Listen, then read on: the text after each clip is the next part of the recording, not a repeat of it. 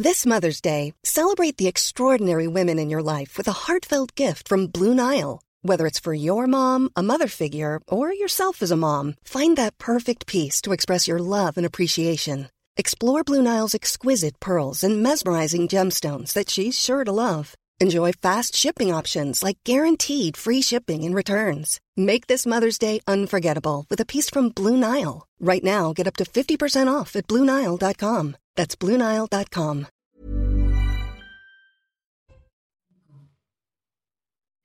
Bonjour à tous et bienvenue Olivier Véran. Bonjour. Vous êtes le porte-parole du gouvernement. C'est votre grand rendez-vous ce dimanche sur Europe 1 et CNews.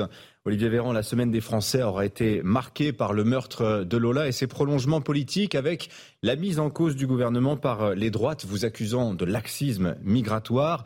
Le gouvernement doit faire mieux euh, et les expulsions d'immigrés irréguliers euh, avez-vous dit mercredi tout en dénonçant une récupération politique de l'événement On va en parler. Nous évoquerons aussi la crise des carburants. Considérez-vous qu'elle est terminée? Quel retour d'expérience faites-vous de cette crise Nous vous poserons la question. Nous évoquerons également les deux motions de censure qui attendent le gouvernement demain à l'Assemblée nationale et puis le pouvoir d'achat qui sera sans doute au cœur de l'intervention télévisée d'Emmanuel Macron mercredi. Et puis nous parlerons aussi de la vocation politique à la lumière des cas fort intéressants de nos deux précédents premiers ministres, Jean Castex et Édouard Philippe. Alors pour vous interroger, Olivier Véran, saluons également mes camarades, le directeur de la rédaction du journal Les Échos. Bonjour Nicolas Barré. Bonjour Dimitri. Et Mathieu Bocoté également. Bonjour Mathieu. Bonjour. Olivier Véran, les obsèques de la petite Lola auront lieu demain lundi à Lillers dans le Pas-de-Calais. Euh, cérémonie ouverte à tous ceux qui souhaitent rendre un dernier hommage à l'adolescente assassinée vendredi la semaine dernière. Euh, Gérald Darmanin, votre collègue de l'Intérieur, a été invité par la famille. Olivier Véran, est-ce que vous y serez également en tant que représentant du gouvernement? Gérald Darmanin est totalement habilité à, représenter le, gouvernement. Il est en contact euh, étroit avec la famille. Le président de la République avait reçu très tôt aussi les parents de la, petite Lola. Ce sera un moment de, de recueillement, non politisé bien évidemment, faut-il le rappeler. Mais hélas, il faut le rappeler qui doit permettre euh, à la famille de, commencer ce travail de deuil et à l'ensemble de la population française. On a tous été bouleversés, euh, horrifiés, marqués dans notre, dans notre chair, dans notre âme par ce drame terrible. Le, moment pour nous de nous recueillir collectivement. Les circonstances de la mort de Lola, le profil de la suspecte algérienne sous le coup d'une obligation de quitter le territoire français ont suscité, je l'ai dit, de vives critiques à droite cette semaine. Vous avez condamné cette semaine, Olivier Véran, des exploitations de charognards, c'est votre expression. Est-ce que vous maintenez ces termes? J'étais très choqué. C'est pas le ministre qui été choqué, c'est le père de famille. Euh, très choqué en me mettant à la place d'ailleurs de la famille qui a demandé elle-même à ce que les symboles des élus, les signes politiques, l'exploitation de l'image de cette petite fille soient immédiatement retirés euh, de tous les rassemblements à visée politicienne euh, qui avaient été euh, montés. J'ai été marqué par les images qu'on voit d'ailleurs sur votre écran, avec d'un côté la manifestation organisée par les amis de M. Zemmour, où on voyait les lieutenants se presser au premier rang pour être on n'avait pas le sentiment que le recueillement était le leitmotiv de ce rassemblement. Et puis cette minute de silence des élus du Rassemblement national, ils sont certes habilités à le faire, mais à peine la minute de silence est-elle arrêtée, et on le voyait sur vos images tout à l'heure, vous voyez tout de suite Marine Le Pen qui va vers les, vers les journalistes pour attaquer le gouvernement. Je, crois que ce n'est pas une société mature, est une société qui est capable de respecter un moment de deuil, un moment de douleur, un moment de drame. C'est une société qui est capable de se poser toutes les questions, mais au moment où il convient de les poser, et en l'occurrence, après un, meurtre comme celui dont a été victime la petite Lola, il nous faut d'abord et avant tout des réponses. Vous avez une enquête qui est en cours, une instruction qui est en cours, vous avez une suspecte qui est incarcérée, qui est interrogée pour tenter de saisir, si il était possible de le saisir, parce que la violence de cet acte nous trouble véritablement tous dans ce qu'il a d'inhumain.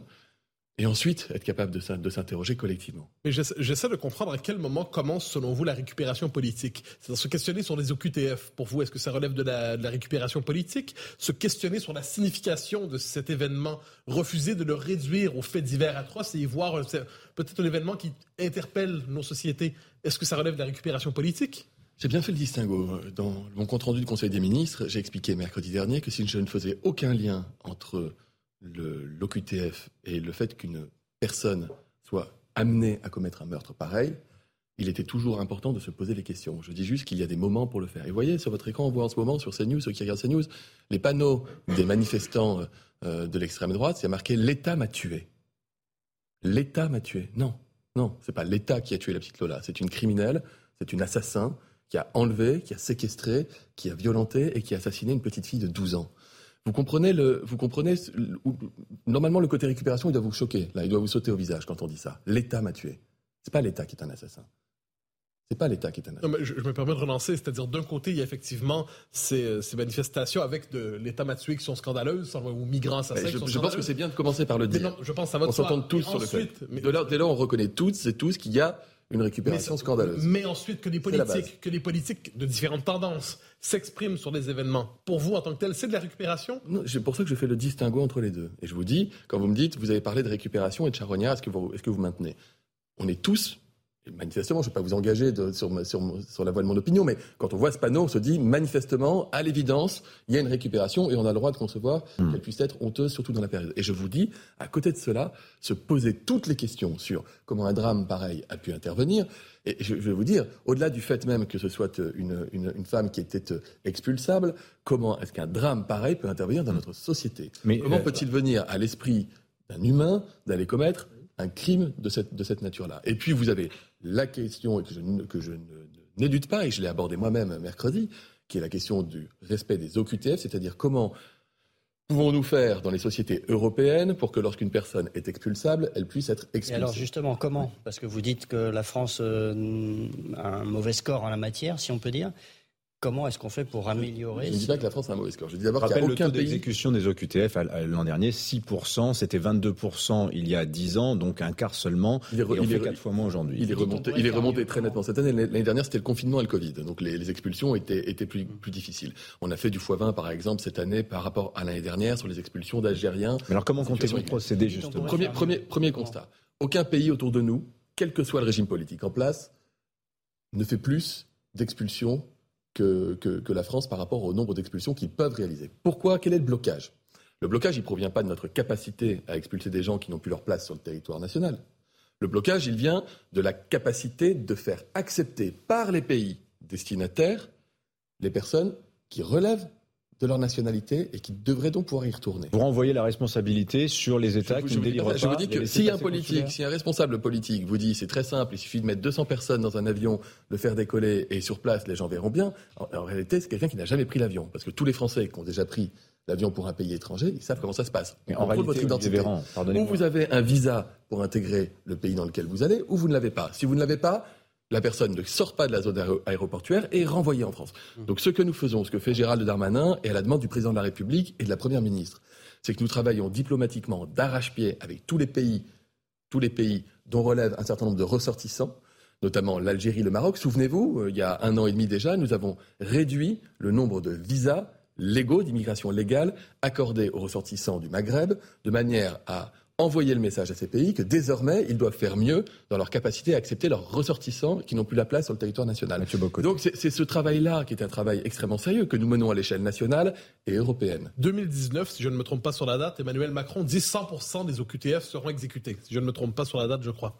Euh, est-ce que c'était un objectif, une promesse réaliste ou finalement dire 100% seront exécutés, c'est un slogan davantage qu'un programme réalisable? Non, non, c'est que nous voulons vraiment atteindre cet objectif total. Après, nous avons, à la demande du président de la République, réorganisé les choses. Il y a un point qui est important. Vous avez ce qu'on appelle des centres de rétention, les CRA. Les CRA, aujourd'hui, ils accueillent des personnes qui sont en situation irrégulière, en attente d'être expulsées, et dont la justice considère qu'avant euh, même d'être expulsés, ils ne doivent pas être laissés en liberté. Et donc, au sein des CRA, vous trouvez les étrangers en situation irrégulière qui ont commis des délits. Dans le cas de, cette, de cette tortionnaire euh, présumée, euh, elle n'avait pas commis de délit, elle n'était pas connue par la justice pour avoir commis le moindre acte de réprobatoire, et donc ça faisait une semaine qu'elle était, ou dix jours qu'elle était formellement expulsable. Parce qu'elle sans papier depuis 2019, elle même, Olivier Véran. Ah oui, mais elle n'a jamais été contrôlée. Elle a été contrôlée parce qu'elle va à Orly qu'on contrôle ses papiers. On lui remet un OQTF, elle a un délai de recours. Le délai a été périmé depuis quelques jours lorsqu'elle commet cet acte. Donc, le, donc, sur la situation des personnes en situation irrégulière et qui commettent des délits, les CRA, et on, en développe les places de manière à empêcher de nuire. Et ensuite, pour l'expulsion des personnes qui n'ont pas leur place, je le redis, c'est pas une volonté politique qui manquerait. Ce n'est pas euh, l'incapacité à organiser des transports. Ce qu'il faut continuer de faire, et c'est ce que demande le président de la République, c'est qu'on travaille avec les pays, encore une fois, où on doit renvoyer. Mais en réalité, Olivier Véran, on sait aussi, on en a beaucoup parlé sur Europe 1, sur CNews cette semaine, que les personnes en situation irrégulière parviennent à échapper à une OQTF souvent bien avant le stade euh, du laissez-passer consulaire. Ça se fait par, euh, il y a un nombre assez important de leviers juridiques qui permettent de faire sauter une OQTF. Est-ce que ça, ça fait partie des choses qui vont être rediscutées dans le cadre du projet de loi sur l'immigration que Gérald Darmanin est censé défendre d'ici le printemps l'année prochaine? L'objectif de la loi que nous défendrons, que le gouvernement déposera en Conseil des ministres et qui sera débattu par le Parlement, et j'espère adopté, euh, est effectivement d'accueillir mieux et d'accueillir différemment. De faire euh, simplifier davantage les, parcours pour ceux qui relèvent euh, d'un séjour en France. Par exemple, j'ai été élu député à Grenoble, j'ai reçu un message il n'y a pas longtemps au sujet d'un médecin euh, algérien qui est en France depuis 4 ans et qui, tous les 6 mois, doit aller faire la queue devant la préfecture pour continuer à exercer dans un petit hôpital local où, franchement, où tout le monde a très envie qu'il reste. Bon, là, on se dit, est-ce que notre système, euh, il, est, il est fonctionnel de ce point de vue-là? Est-ce que contraindre ce médecin à cette démarche, est-ce qu'on ne peut pas simplifier? Et de l'autre côté, être capable de se dire, euh, aujourd'hui, dans les mécanismes d'intégration dans notre pays, il faut revoir un certain nombre de points. Et on le dit sans tabou, c'était dit pendant la campagne la pratique du français, la capacité à subvenir à ses besoins et à ceux de sa famille, si on fait venir sa famille, sont des sujets essentiels. Et ensuite, dans le parcours, à la fois sur l'asile et à la fois sur l'attribution de la nationalité ou d'un titre de séjour, il y a un nombre de recours qui reste extrêmement élevé, effectivement. Vous avez d'ailleurs des, systèmes qui sont mis en place qui incitent les personnes qui savent qu'au bout du compte, elles ne gagneront pas, parce qu'elles n'ont pas les éléments de dossier leur permettant de rester,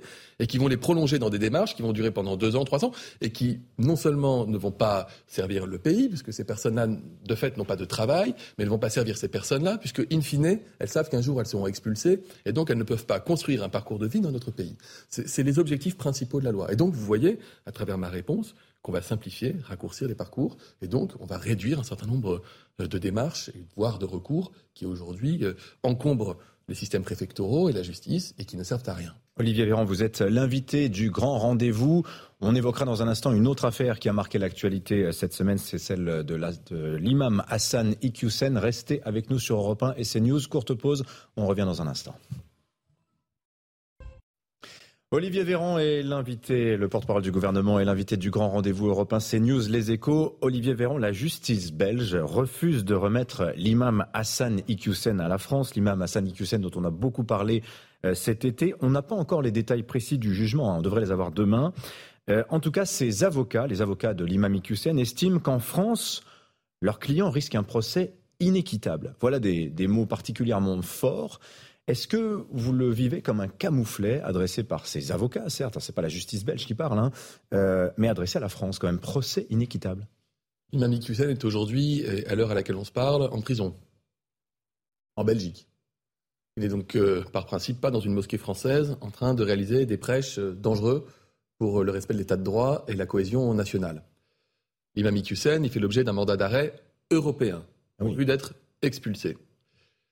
L'imam Hussein a bénéficié d'une procédure, tout ce qu'il y a de plus euh, saine et régulière en France, et le Conseil d'État en France a eu l'occasion de se prononcer sur cette question.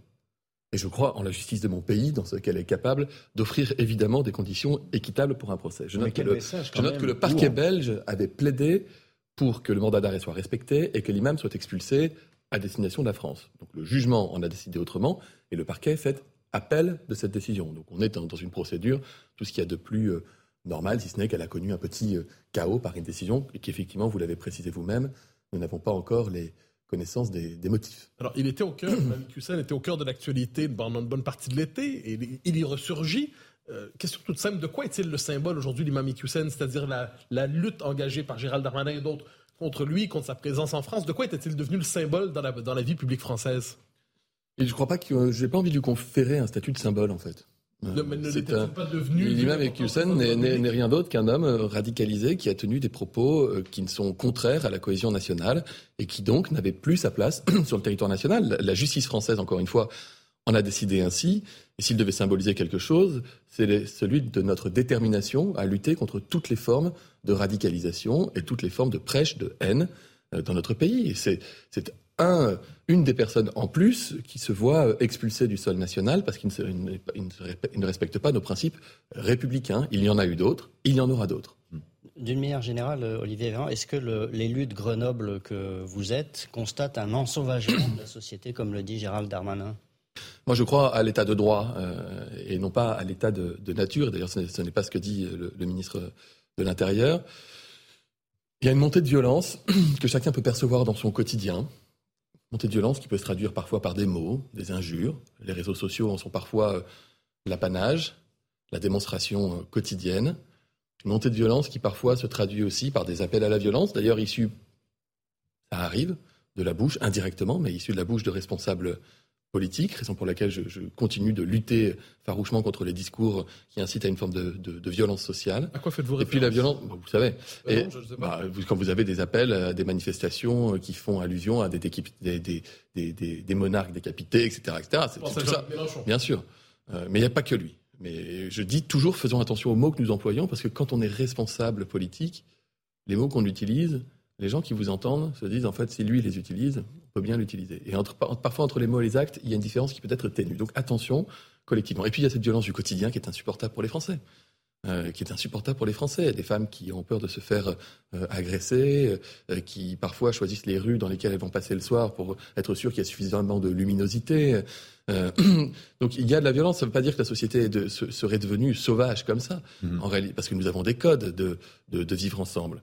Pardon, c'est pas un gros mot pour moi, le vivre ensemble. Je sais que parfois les gens disent, ah, mais vivre ensemble, ça veut dire ce que ça veut dire. Être capable, avec nos différences, de, nous organiser en société pour, pour vivre de, de, manière équilibrée et épanouie. Et donc, il faut qu'on lutte résolument contre toutes ces formes de violence. Donc, euh, il y a les violences symboliques, il y a les violences physiques, et les violences délictuelles, raison pour laquelle, par exemple, on n'en parle pas suffisamment. Mais quand on va parler tout à l'heure du budget, j'imagine, et du 49.3, bah, le budget que nous faisons passer avec le 49.3, il augmente le budget des armées, de la justice, et de la police.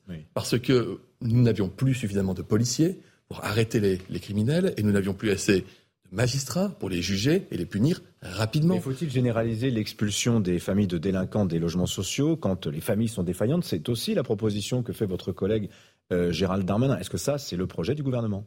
Je ne connais pas le projet du gouvernement encore, à l'heure à laquelle je vous parle, puisqu'il n'a pas été présenté en Conseil des ministres. Moi, je suis porte-parole. Donc, je peux vous, vous parler de tout ce qui est euh, dans que l'on tout ce qui est, hein, tout ce qui est posé, bah, tout ce qui est bah, à, l'heure actuelle, il n'y a pas de projet dont j'ai eu à connaître encore. Donc, j'attends mm. d'avoir le projet initial qui doit être présenté en, en, Conseil des ministres en la matière, et ensuite je pourrai vous répondre. Mais permettez-moi de revenir un instant sur le mot ensauvagement, parce qu'il est, il est assez important. Euh, il fait référence, on comprend ici, à un moment de bascule, c'est-à-dire comme si la violence fait partie de nos sociétés, fait partie de nos vies, mais là il y a un moment de, un moment de bascule dont nous serions contemporains. Est-ce que vous avez ce sentiment que nous sommes sur un moment de bascule, ou simplement un effet d'amplification médiatique? Non, c'est pas une amplification. Euh, il n'y a pas d'amplification médiatique. Après, la société n'est pas sauvage. Vous pas, enfin, quand on dit la société, ce qui me gêne toujours, c'est que c'est très englobant et très généralisant. Moi, je ne me sens pas sauvage. Je ne pense pas que vous vous sentiez sauvage, messieurs, sur. Par de là les mots, on comprend bien le. Voilà. C'est l'idée. Est-ce qu'il y a, est-ce qu'il y a, est-ce qu'il y a, où la sécurité y a-t-il, y a-t-il une partie de notre société qui échapperait à l'état de droit et au respect des lois? Moi, je, je dis que dans une république, la République, elle est là pour se battre pied à pied, corps à corps, sur tous les segments de son territoire, pour faire respecter l'état de droit. Donc là où il y a de la violence, nous devons la prévenir, la punir et l'anticiper. Et c'est ce que nous faisons. Je préfère parler des moyens que nous mettons à disposition de la République pour qu'elle fasse respecter les règles et les lois et qu'elle protège les Français. En l'occurrence, ce sont des moyens sonnants et trébuchants. On va doubler pendant ce quinquennat le nombre de magistrats et d'auxiliaires de justice avec Éric Dupont-Moretti pour que la justice aille plus vite. Ça, c'est aussi un point qui est important. Parce que quand vous êtes euh, un, un, un criminel euh, en, puissance et que vous dites de toute façon même si je suis arrêté, euh, ce, sera très long. Ça, n'encourage pas à ne pas passer, ne pas passer à l'acte. Donc, nous voulons dissuader. Quand le ministre de l'Intérieur met en place des, sections de, CRS dans les cœurs des villes qui sont soumises le plus, euh, au, plus, grand euh, nombre d'actes répréhensibles, c'est pour pouvoir montrer la puissance de la République, pour faire respecter l'État de droit. Donc, je, préfère encore une fois parler des faits, des actes, que, qu'employer des termes qui peuvent faire dire, interpréter beaucoup de choses par les gens. Olivier Véran, l'autre crise de la semaine, c'est celle des carburants. Est-ce que vous estimez ce matin, dimanche, là, que la crise est terminée dans les stations-service? La crise sera terminée dans les stations-service quand plus aucun Français ne sera obligé de faire la queue devant une station-service pour faire son plein. Et quand plus aucun Français ne, mettra ne sera obligé de mettre son réveil plus tôt le lendemain matin, de peur de manquer d'essence en allant au travail.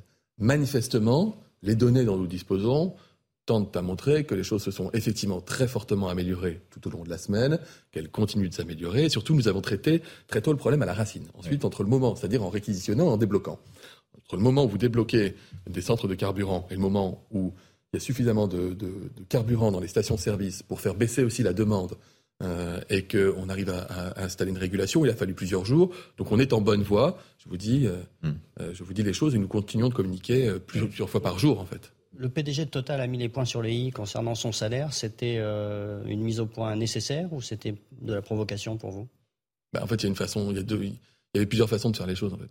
S'il a ressenti le besoin, je, pense que dans le contexte, vous savez, les, la question des inégalités de salaire, des inégalités de revenus, elle choque beaucoup de Français.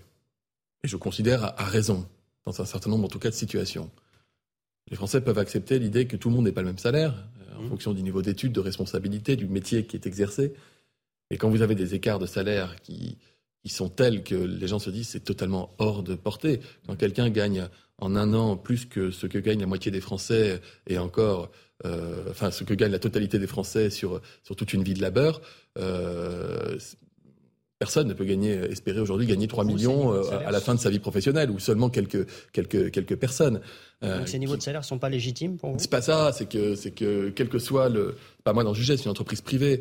Mais, mais de façon juger, non?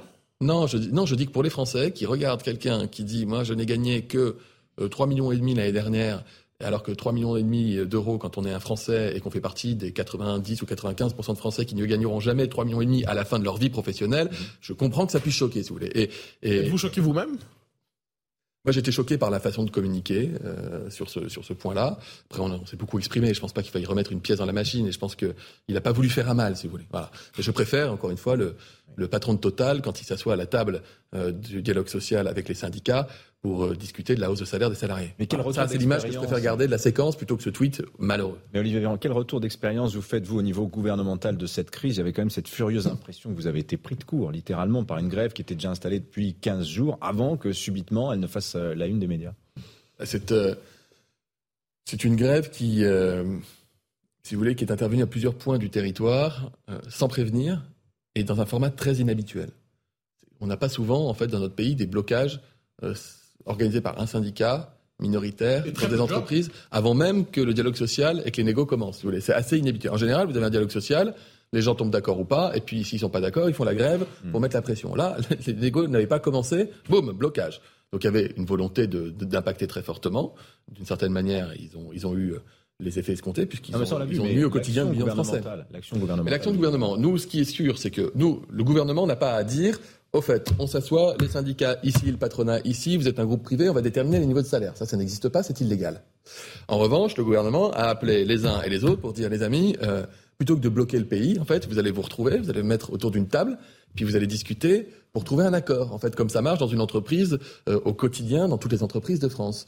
Et lorsque on a considéré qu'à l'évidence, malgré le dialogue social, eh bien, il y avait la volonté de bloquer et que les nuisances étaient, devenaient importantes pour les Français. On a pris nos responsabilités, on a réquisitionné, on a débloqué, on a organisé les, transports de, carburant. C'est Agnès Pannier-Runacher, la ministre de l'Énergie, Clément Beaune qui a beaucoup travaillé avec les transporteurs routiers, qui ont fait un gros boulot dans la période, pour permettre d'acheminer du carburant dans les stations. Olivier Véran, vous êtes l'invité du grand rendez-vous européen CNews Les Échos jusqu'à 11h. Dans un instant, on va parler du budget et du recours à l'article 49.3. tout de suite.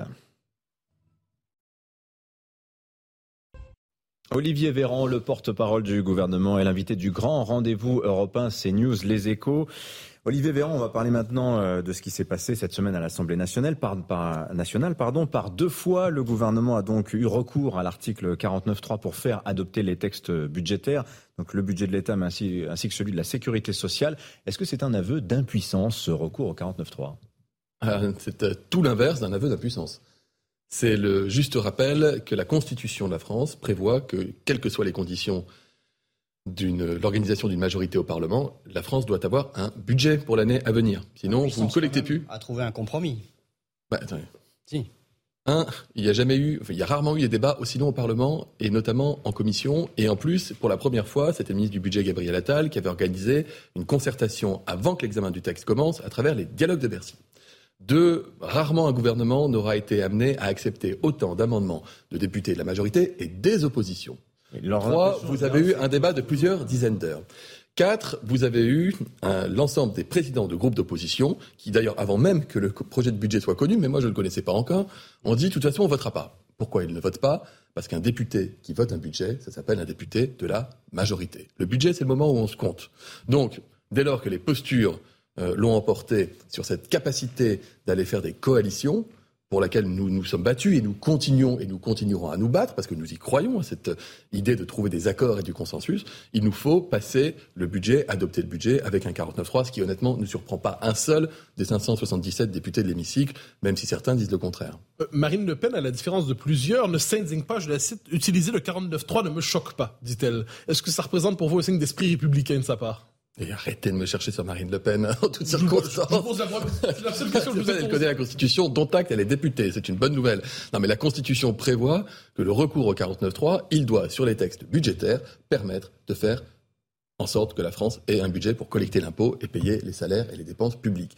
C'est un budget qui réduit les impôts des Français, des classes moyennes qui travaillent, qui, on a parlé tout à l'heure du budget de la sécurité, c'est un budget qui augmente les salaires des profs. Le budget de la Sécu, il réduit les déserts médicaux, il renforce le financement dans les EHPAD. On n'allait pas passer à côté de ça. Voilà, c'est un budget qui est bon pour la France et pour les Français. Est-ce que, Marine Le Pen, quand même, n'est pas un peu la gagnante de cette euh, séquence, dans le sens où euh, euh, elle tient bien son groupe, elle euh, évite euh, certains dérapages qu'on peut trouver à d'autres bords de l'hémicycle. Je vais plutôt peut-être vous parler du fond. si le gouvernement avait retenu les amendements déposés par le groupe de Mme Le Pen, qui n'étaient pas financés, mmh. ils auraient entraîné des dépenses publiques supplémentaires dans des proportions, ça se compte vraiment en milliards. Ce qui veut dire que le corollaire aurait été ou d'augmenter les impôts ou d'augmenter la dette. Bon, vous connaissez la ligne du président de la République et de son gouvernement et de la première ministre. C'est pas d'augmentation des impôts, pas d'augmentation de la dette. Donc regardons plutôt le fond, c'est-à-dire ce que défendent les uns et les autres.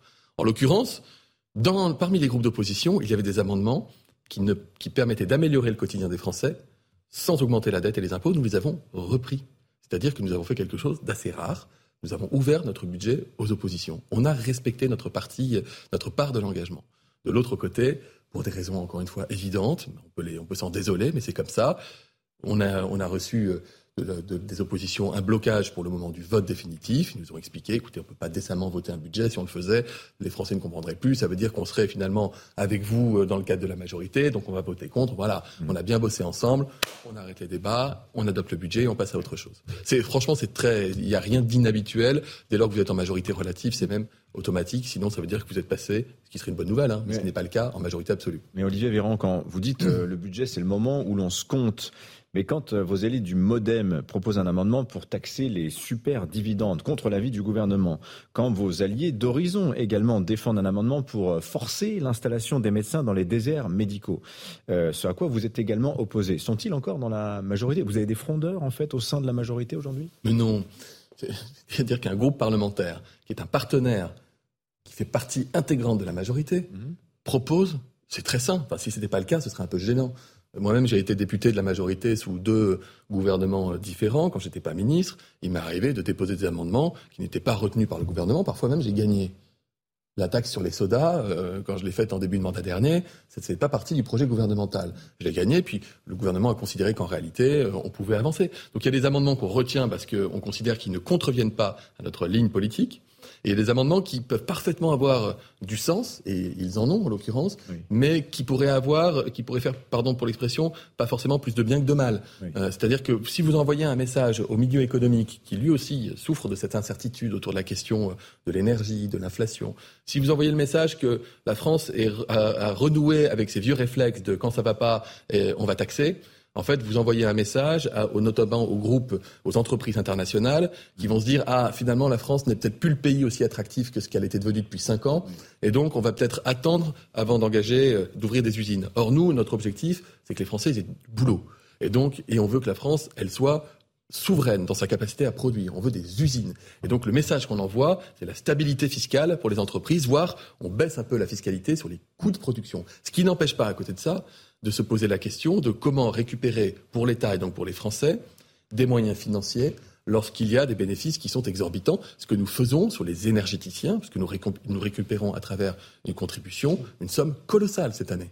Et je voudrais qu'on s'arrête un instant sur euh, cet amendement de, vos partenaires d'Horizon pour forcer l'installation des médecins dans les déserts médicaux. C'est à quoi vous êtes euh, opposé. François Braun, ministre de la Santé, votre, successeur, l'a dit assez clairement. Et là, il pousse une alternative qui peut-être va surprendre les, gens qui nous écoutent, à savoir, il aimerait, François Braun, plutôt que de forcer l'installation des médecins dans les déserts médicaux, qu'on recourt à des délégations de tâches, à savoir des infirmiers, des sages-femmes, des dentistes. Est-ce que vous pouvez expliquer euh, la pertinence de cette option sur laquelle, visiblement, le gouvernement travaille, euh, Olivier Véran? En fait, euh, on est un secteur de la santé qui est très cloisonné, qui s'est construit sur des corporatismes au fil des décennies. Et la France est un des rares pays de l'OCDE au sein desquels, si vous n'êtes pas médecin, vous ne pouvez pas prescrire de paracétamol. J'ai travaillé, hein, j'étais médecin hospitalier, je travaillais avec une infirmière en neurologie qui m'aidait à déboucher les artères des patients qui avaient fait des accidents vasculaires cérébraux et qui, quand elle rentrait chez elle, si son fils était malade, pouvait aller dans la pharmacie familiale lui donner du doliprane. Mais si le malade à l'hôpital avait mal à la tête, elle devait m'appeler au milieu de la nuit pour me demander si elle pouvait lui donner du doliprane. Je trouve que ça résume assez bien les choses. Donc, il ne s'agit pas de remplacer des médecins par des infirmières, c'est pas du tout ce que dit François Braun. Il s'agit de dire il faut qu'on s'appuie davantage sur les compétences de l'ensemble des professionnels de santé. Et pourquoi interdire l'installation n'est pas une bonne mesure? Parce que nous sommes en pénurie de médecins. Et qu'en fait, le problème, c'est qu'on manque de médecins. Et que la pénurie, elle est partout. Je reprends mon exemple grenoblois.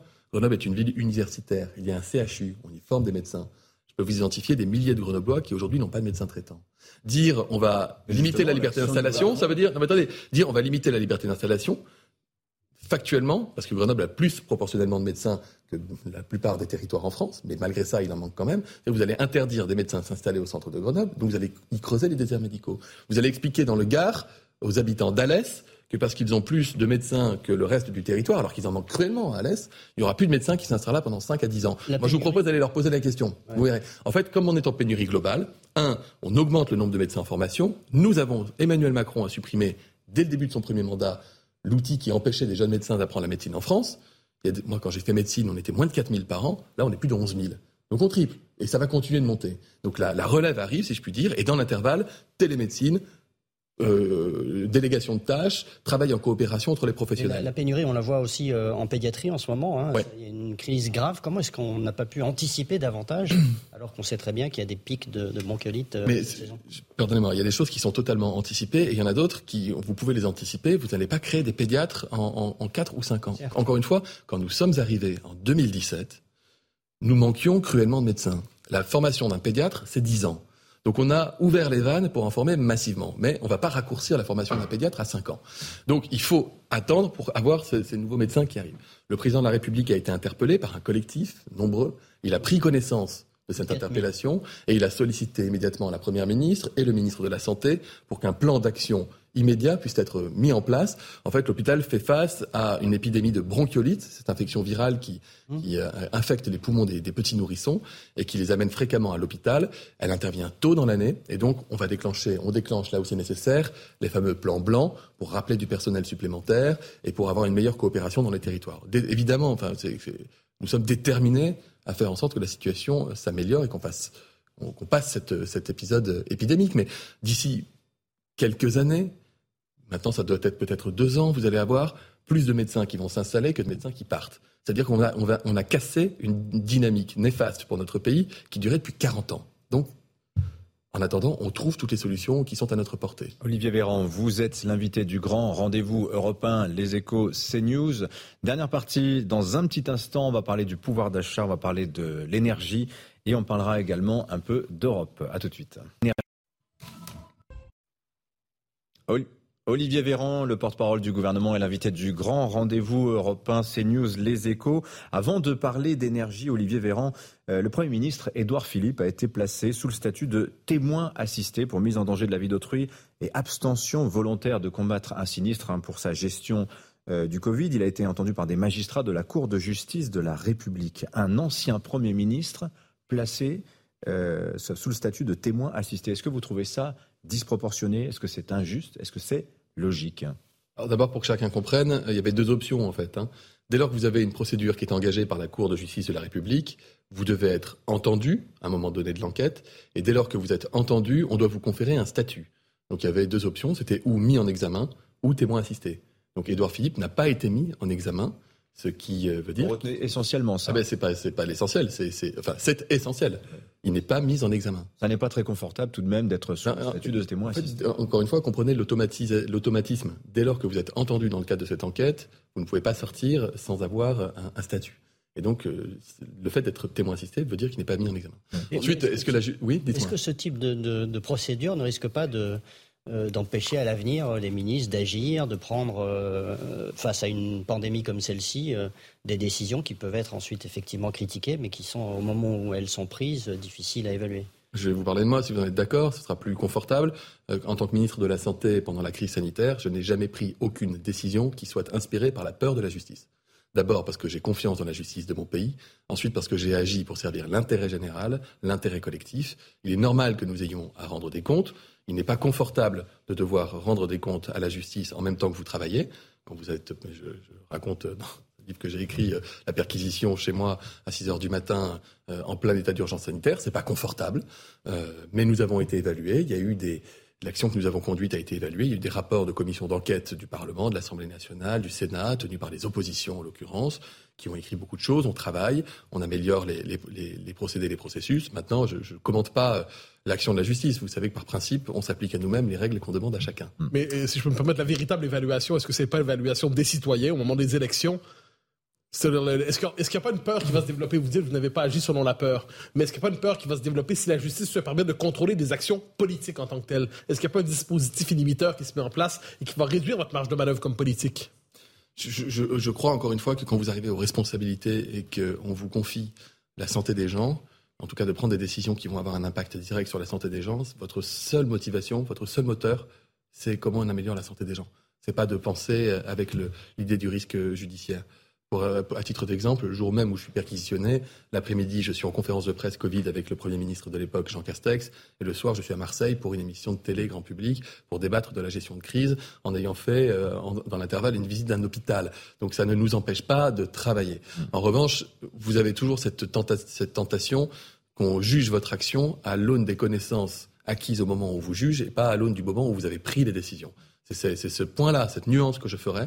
C'est toujours beaucoup plus facile après la bataille de dire mais c'est comme ça qu'il aurait fallu faire que quand vous êtes en train de prendre des décisions face à un risque inédit. Alors Olivier Véran, on est en meilleure santé lorsqu'on n'a pas froid. Il se trouve que vendredi, les 27 sont tombés d'accord sur une feuille de route pour euh, prévoyant des mesures pour contenir la flambée des prix de l'énergie. Alors c'est extrêmement technique, on ne va pas les commenter une par une, mais en, en substance, ce que se demandent les Français, Olivier Vé- Véran, c'est si les décisions de vendredi suffiront pour avoir chaud cet hiver et surtout à prix raisonnable.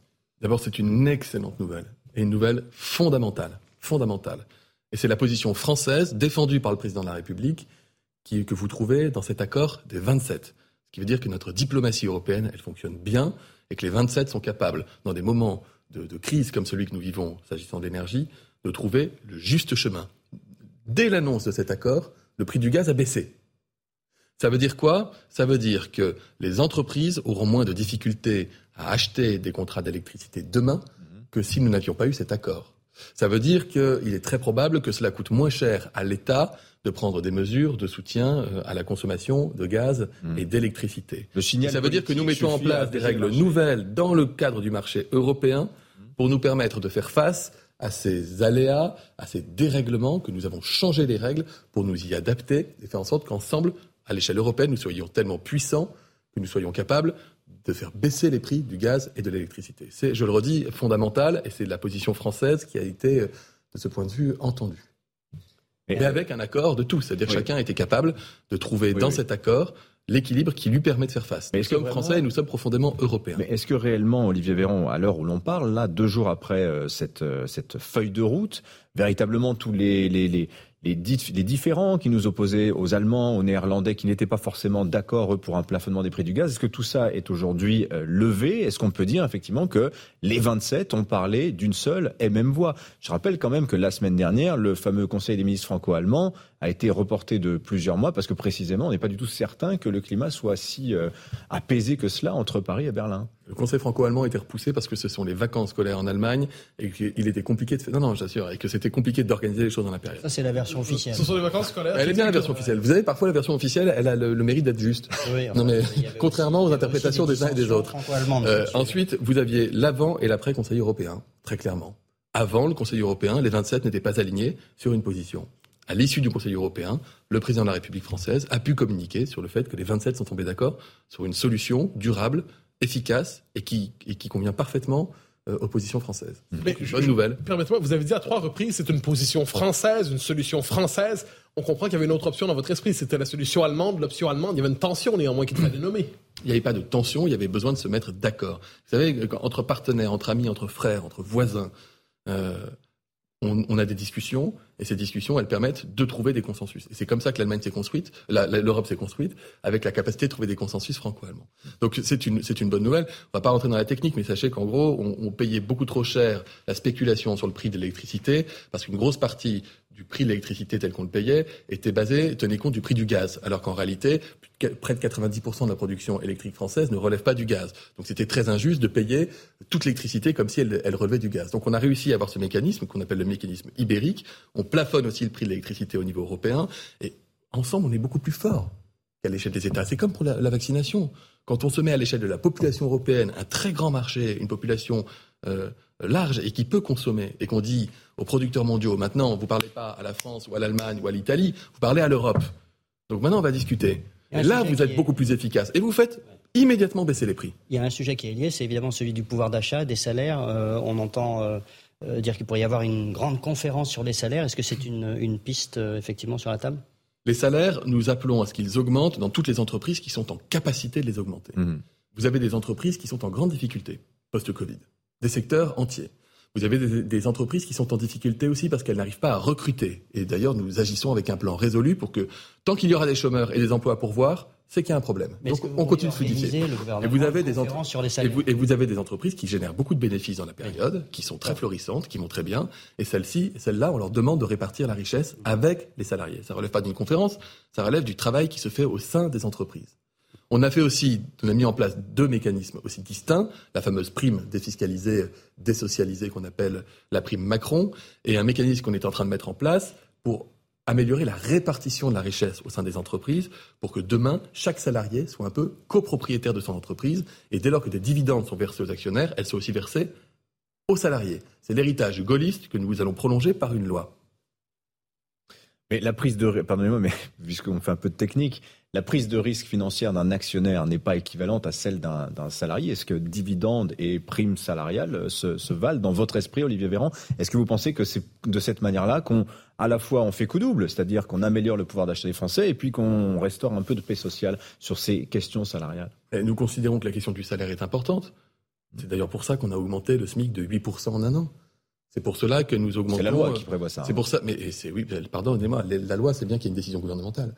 Euh, Nous avons augmenté. Il n'y a le- pas de décision gouvernementale, c'est la loi. Il n'y a, Non, pas non, eu de geste, de coup de pouce Vous pouvez, gouvernemental. vous pouvez ajuster ou non euh, différentes modalités d'inflation. C'est une décision positive du gouvernement qui fait que le SMIC a augmenté de 8%. Ça, c'est.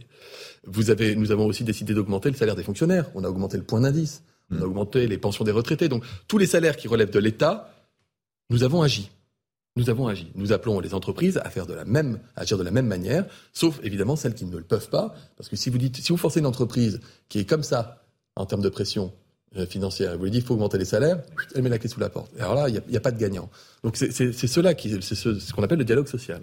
Ce sera sans doute la dernière question, je pense, à Olivier Véran. Emmanuel Macron se rend à Rome aujourd'hui et demain. Il va rencontrer notamment le pape. Et va-t-il également rencontrer Giorgia Meloni, qui vient d'être nommée présidente du Conseil italien? Est-ce que c'est imaginable que le président de la République passe deux jours à Rome sans rencontrer euh, euh, la successeur de Mario Draghi? Rien n'est exclu à l'heure à laquelle je vous parle. Mais rien n'est calé à l'heure où l'on parle. Rien n'est exclu. On n'en saura pas plus, donc, euh, sur une éventuelle rencontre. euh, Pas ce matin. Mais vous n'avez pas d'opposition de principe à la rencontrer. C'est pas à moi de décider de l'agenda du président de la République. Je suis porte-parole du gouvernement. Il se rend euh, au Vatican pour rencontrer le pape. C'est un, un forum pour la paix qui était essentiel. Et donc, s'il y a lieu qu'il rencontre la première ministre, c'est à lui de le décider. Et si les conditions ne sont pas réunies, eh bien, écoutez, ce sera pour une autre fois. Est-ce que vous considérez qu'elle a quoi que ce soit à voir avec le fascisme, le post-fascisme? Est-ce que ce sont des mots qu'aujourd'hui vous emploieriez, euh, Olivier Véran, à propos de la nouvelle présidente du Conseil italien? En fait, c'est pas moi qui l'emploie, c'est elle. Hein. C'est- Son parti s'appelle le parti post-fasciste. Ah ah bon? Bah, Je crois que c'était frère d'Italie. Mouvement, non, mais c'est mouvement post-fasciste, c'est revendiqué par Madame Léonique lorsqu'elle était candidate. Maintenant qu'elle est première ministre, qu'elle fait partie d'une coalition, si jamais sa politique devait se différencier d'une politique fasciste, à titre personnel, j'en serais forcément très satisfait. Vous, notez, vous noterez, cela dit, qu'elle avait dit qu'elle-même considère que son parti n'a rien à voir avec cet héritage. Héritage fasciste. Oui, elle a dit beaucoup de choses. Elle a dit beaucoup de choses et son contraire. Et Donc pour c'est pas clair. Autrement dit, c'est pas clair son pendant, rapport au fascisme. Pendant, la, pendant la campagne, mais pour moi, son rapport au post-fascisme était tellement clair que c'est son mouvement politique initial. Maintenant qu'elle est élue, si elle décide d'avoir une ligne politique différente, eh bien écoutez, encore une fois, c'est de la diplomatie. Je ne fais pas d'ingérence avec la politique étrangère. Voilà. J'aurais dû vous répondre dès le début. D'accord. Merci beaucoup Olivier Véran d'être venu nous voir ce matin sur le plateau d'Europe 1, CNews et les échos pour ce grand rendez-vous qui vous était consacré. Merci à vous. Bonne journée à vous Merci, et bon, bon dimanche. Bon dimanche également à tous ceux qui nous ont regardés sur Europe 1, CNews. Et c'est à retrouver également en compte rendu dans les échos de demain. Bonne journée.